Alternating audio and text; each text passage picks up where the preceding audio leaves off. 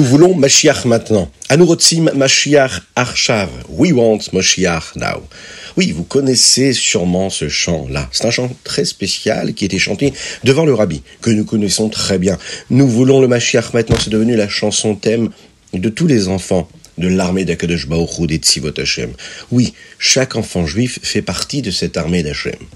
En accomplissant la mitzvot, en faisant des mitzvot, eh bien on accomplit la volonté de Dieu, on est le soldat d'Hachem.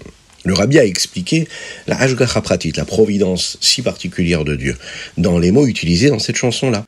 En général, lorsqu'on veut obtenir quelque chose, il y a différentes façons de le formuler. On peut dire j'aimerais bien posséder tel et tel objet, j'aimerais bien vouloir telle et telle chose. Et il y a une autre formule. On peut dire tout simplement je veux. Vouloir, le ratson. La volonté, c'est quelque chose de très particulier. Vouloir, c'est ressentir, mais que nous avons un manque si nous obtenons pas ce que nous souhaitons maintenant. Dire je veux, c'est exiger quelque chose. Dire je veux, c'est exprimer le manque que nous ressentons si nous n'obtenons pas ce que nous souhaitons. Sans Machiach, nous avons l'impression de manquer quelque chose. Il nous manque quoi? Mais ce qui est très important pour nous. Nous avons besoin de lui. Et puisque nous en avons besoin, c'est donc un manque qui est exprimé. Et si c'est un manque qui est exprimé, ben nous le voulons. Et quand on veut quelque chose, eh bien on va l'obtenir. Parce que la volonté dépasse même la sagesse ou les émotions, l'intellect et les émotions. Donc vouloir, c'est faire. Donc, on fait beaucoup plus de mitzvot.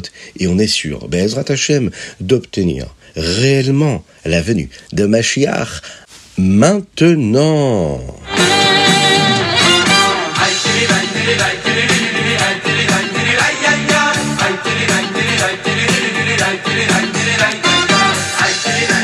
Bonjour à tous, infiniment heureux de vous retrouver aujourd'hui pour partager le Ritatu du jour. Nous sommes dans la Parashat Mishpatim, nous sommes le Chafret Shvat, le 28 Shvat 5784, et nous étudions le Révi'i de la Parashat.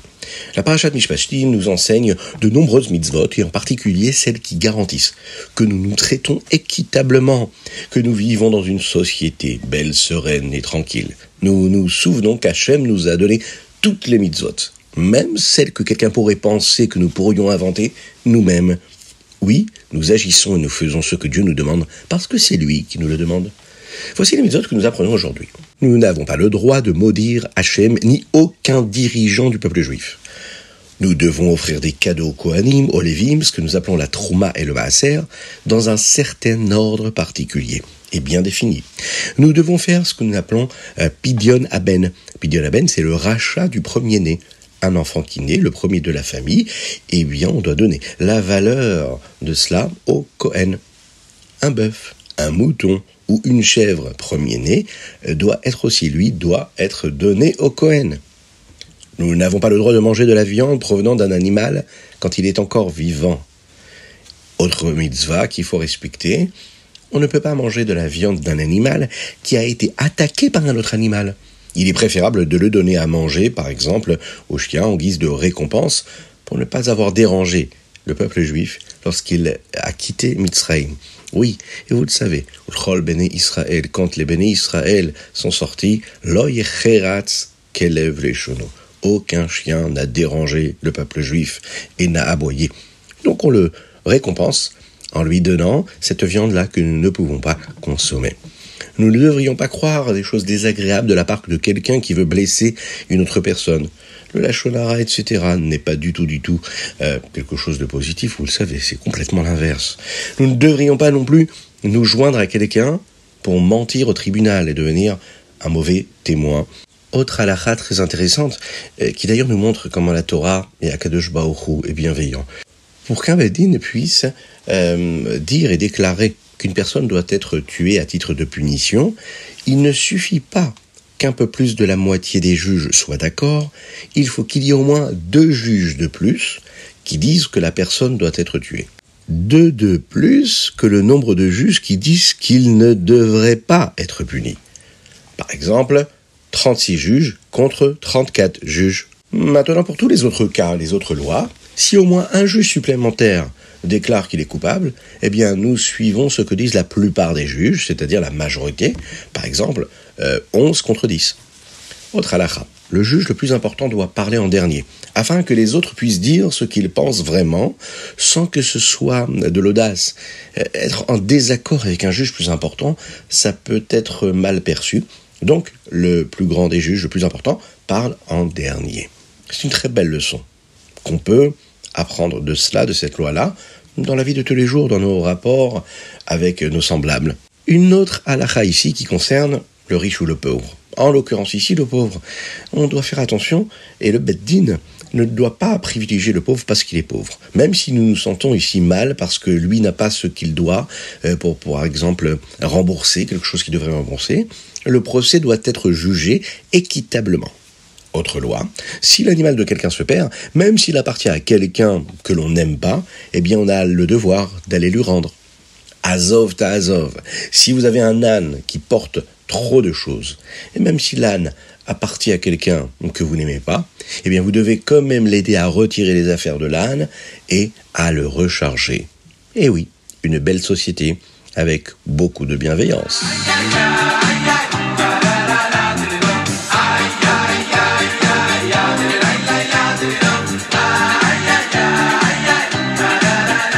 La tzedaka, c'est important. Est-ce que vous pensez à mettre la tzedaka? Il faut qu'il y ait une petite boîte de tzedaka dans chaque chambre de chaque enfant, de chaque adulte. Il faut qu'il y ait une boîte de tzedaka au bureau, dans la voiture. Et il faut qu'il y ait une tzedaka dans la cuisine. Pourquoi? Comme le rabbi de Lubavitch le disait, c'est un endroit où nous allons faire une mitzvah. Nous allons mettre la tzedaka. Et la tzedaka, la mitzvah de la tzedaka va imprégner toute la nourriture, tout ce qui se passe dans la cuisine. Et à ce moment-là, on élève, on sanctifie. Et encore mieux, si on réussit à fixer cette tzedaka dans les murs afin que toute la maison puisse devenir un outil et un ustensile de Kdusha, de sainteté. Donc aujourd'hui, une petite pièce dans la Tzedaka, et par cela Mashiach gras. Et puis une deuxième petite pièce pour nos frères en Eretz Israël, Kakadosh Baruch les protège.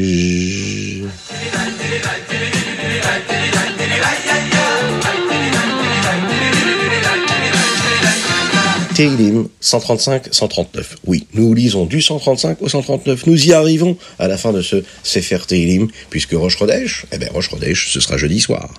Alors, l'un des chapitres d'aujourd'hui, qui est le chapitre Kouf Lamed Vav, le 136, compte 26 psukim, 26 versets tout comme les 26 générations depuis le moment où Hachem a créé le monde jusqu'au moment où le peuple juif a obtenu la Torah. Dans ce chapitre, nous remercions Dieu pour tous les miracles qui sont produits depuis le moment où Dieu a créé le monde jusqu'à Matan Torah, jusqu'au don de la Torah.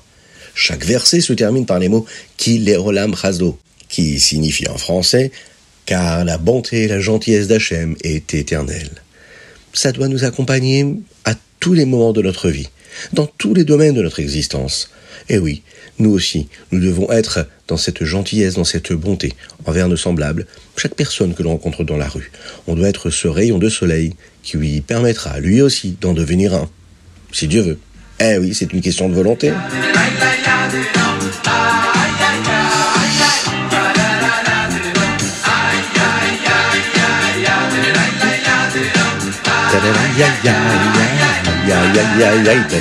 Tania, aujourd'hui nous sommes dans les et Marim, le Pérec, Raf et 28e Pérec. Aujourd'hui, nous apprenons l'astuce du Yetzerara. C'est une astuce hein, qui nous empêche de faire des mitzvot difficiles. Et le Rabbi Zalman va aussi nous dire comment nous pouvons vaincre cette astuce. Le Yetzerara essaye d'empêcher une personne d'être euh, joyeux, emballé, hein, à l'idée même de faire une mitzvah. Il dit à la personne que sortir dehors maintenant dans le froid pour rendre service euh, à quelqu'un d'autre pourrait le rendre malade, par exemple. Euh, ou bien, vous pourrez finir par perdre de l'argent si vous donnez beaucoup trop de tzedaka, shalom. Même si nous devons prendre soin de notre santé, même si nous devons faire attention à notre argent, il faut savoir que c'est l'Yetzerara. Parce qu'en réalité, Akadosh Baruch nous donnera toujours ce qu'il faut. Akadosh Baruch nous donnera les bénédictions, et non l'inverse. Et si nous faisons quelque chose de difficile qui nous paraît difficile. Dieu aussi lui fera quelque chose qui peut nous paraître difficile et il libérera toutes les brachot pour nous. Alors, euh, qu'est-ce qu'on doit lui répondre, etc., pour lutter contre lui? On doit lui dire tu es idiot. Eh oui, c'est les mots qui sont employés. Hein. Si je devais le faire, je serais prêt à donner toute ma vie pour Hachem. Je ferais la même chose que de nombreux juifs à travers les générations qui ont donné leur vie pour rester connectés à Hachem, pour rester attachés à Dieu. Je serais heureux de donner ma vie pour Hachem avec amour. Et maintenant, j'ai la chance d'être connecté à Dieu de la même manière pour toujours en faisant une mitzvah. Même si toi, lui, etc., tu peux avoir raison en me disant, oui, tu sais, peut-être que tu vas euh, tomber malade, Shalom. Et ça n'est pas le cas. Parce que comme on est toujours prêt à payer n'importe quel prix pour rester connecté à Dieu, Dieu nous protège. Alors bien sûr, si c'est juste un petit peu dur, ben, etc., je ne t'écouterai pas, puisque ce sont des idées qui sont bêtes, et je ferai tout ce que Shem veut de moi. Je suis conscient de cela. En nous souvenant de notre amour caché que nous avons pour Dieu, hein, c'est-à-dire la Ahava Mesuteret, du pouvoir de Messirut Nefesh, d'abnégation du don de soi, qui est caché dans notre Déjama, dans notre âme, eh bien, nous utilisons toutes les chances dont nous disposons pour être connectés à Dieu. Même si cela va signifier euh, faire une mitzvah dehors dans le froid, ou aller donner beaucoup plus de tzedaka. Oui, nous sommes capables de cela, et c'est la réponse que l'on doit faire au Yetzerara.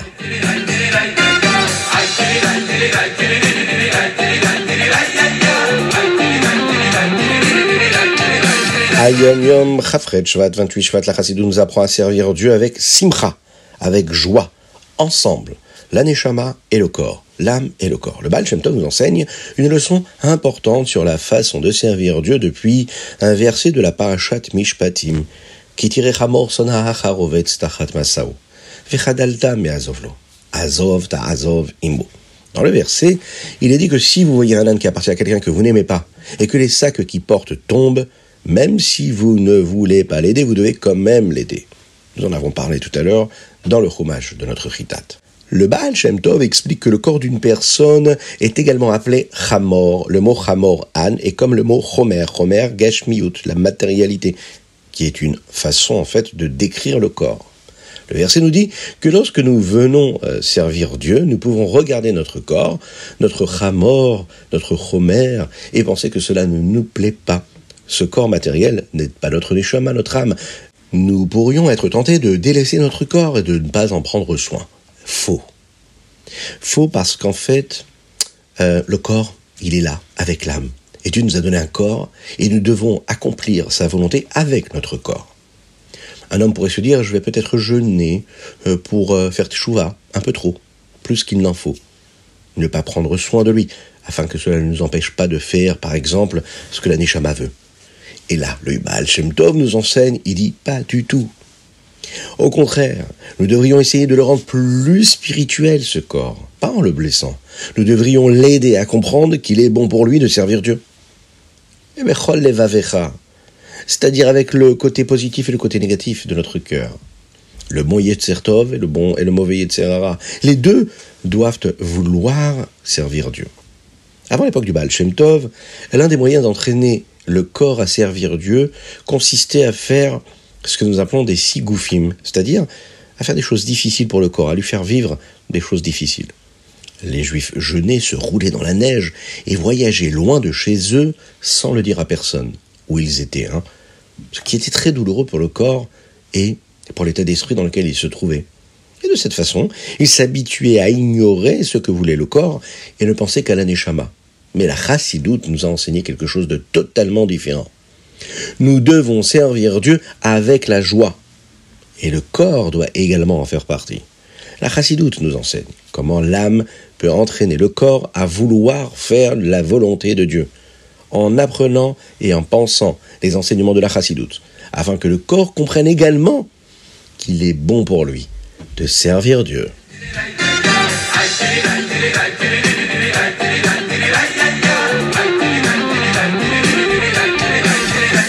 Rambam, Milchot, Srirutz, dans le Rambam d'aujourd'hui, nous apprenons davantage de halachot, de loi sur l'embauche de travailleurs. Dans le Père du Rambam d'aujourd'hui, nous apprenons quand un travailleur est appelé chômeur, euh, chômeur, c'est quelqu'un qui garde quelque chose. Si on paye un menuisier pour réparer une étagère, c'est un chômeur sahar, c'est un gardien qui est rémunéré. Mais s'il casse, il doit payer. Mais s'il vous appelle et vous dit de venir le chercher parce que c'est fait, qu'il a terminé son travail, il est comme un chômeur un gardien non rémunéré.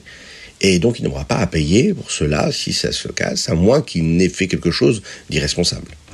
Dans le chapitre Yudalef, 11e chapitre, nous apprenons comment payer les travailleurs à temps. Nous ne devons payer qu'une fois les travaux terminés et reçus. C'est ainsi que si quelqu'un commande un meuble, cela n'est considéré comme un paiement en retard qu'après l'avoir récupéré. Mais enfin, pour finir, dans le chapitre 12, nous apprenons des lois qui concernent justement la mitzvah que nous avons appris dans le Sefer Mitzvah du, du jour, qui concerne le fait de pouvoir manger quand on travaille. Oui, c'est-à-dire qu'il y a une personne qui est en train de travailler chez euh, un patron, chez un propriétaire par exemple d'un champ, il n'a pas le droit de s'arrêter en plein milieu du travail pour manger de ce qu'il est en train de faire et de travailler dans le champ. Il ne pourra manger que selon des lois bien prescrites. Alors, il y a aussi euh, une chose à savoir, c'est qu'il pourra manger autant qu'il veut, puisqu'il est en train de travailler dans le champ, il peut travailler et profiter de son dur labeur, mais il n'aura pas le droit de garder de la nourriture pour euh, plus tard. Il peut manger maintenant, en fonction de ce que son propriétaire lui, autorise, mais pas plus tard, il ne peut pas garder ça pour après. Et là, le Rambam nous explique euh, que cela concerne uniquement ce qui pousse. Mais un homme qui vend des aliments qui ne poussent pas en terre, des aliments qui sont déjà empaquetés, de la glace par exemple, eh bien là, il n'y a pas quelque chose qui lui permet de manger, à moins que le propriétaire euh, de ce magasin, de cette boutique, lui permet de manger cette nourriture.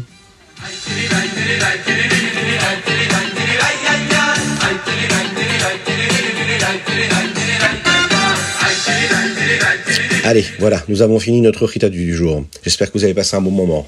Est-ce que vous avez pensé à partager cela avec vos amis? C'est important. Abonnez-vous aux différentes chaînes, aux différentes plateformes et aux différents réseaux. Envoyez-nous vos dédicaces sur ritat.fr, mais également sur le WhatsApp du 0621 37 24 52. On ne le dira jamais assez, c'est votre participation et votre soutien qui nous permet de diffuser la Torah encore et toujours plus avec autant de réussite et ça, c'est votre mérite. À très bientôt.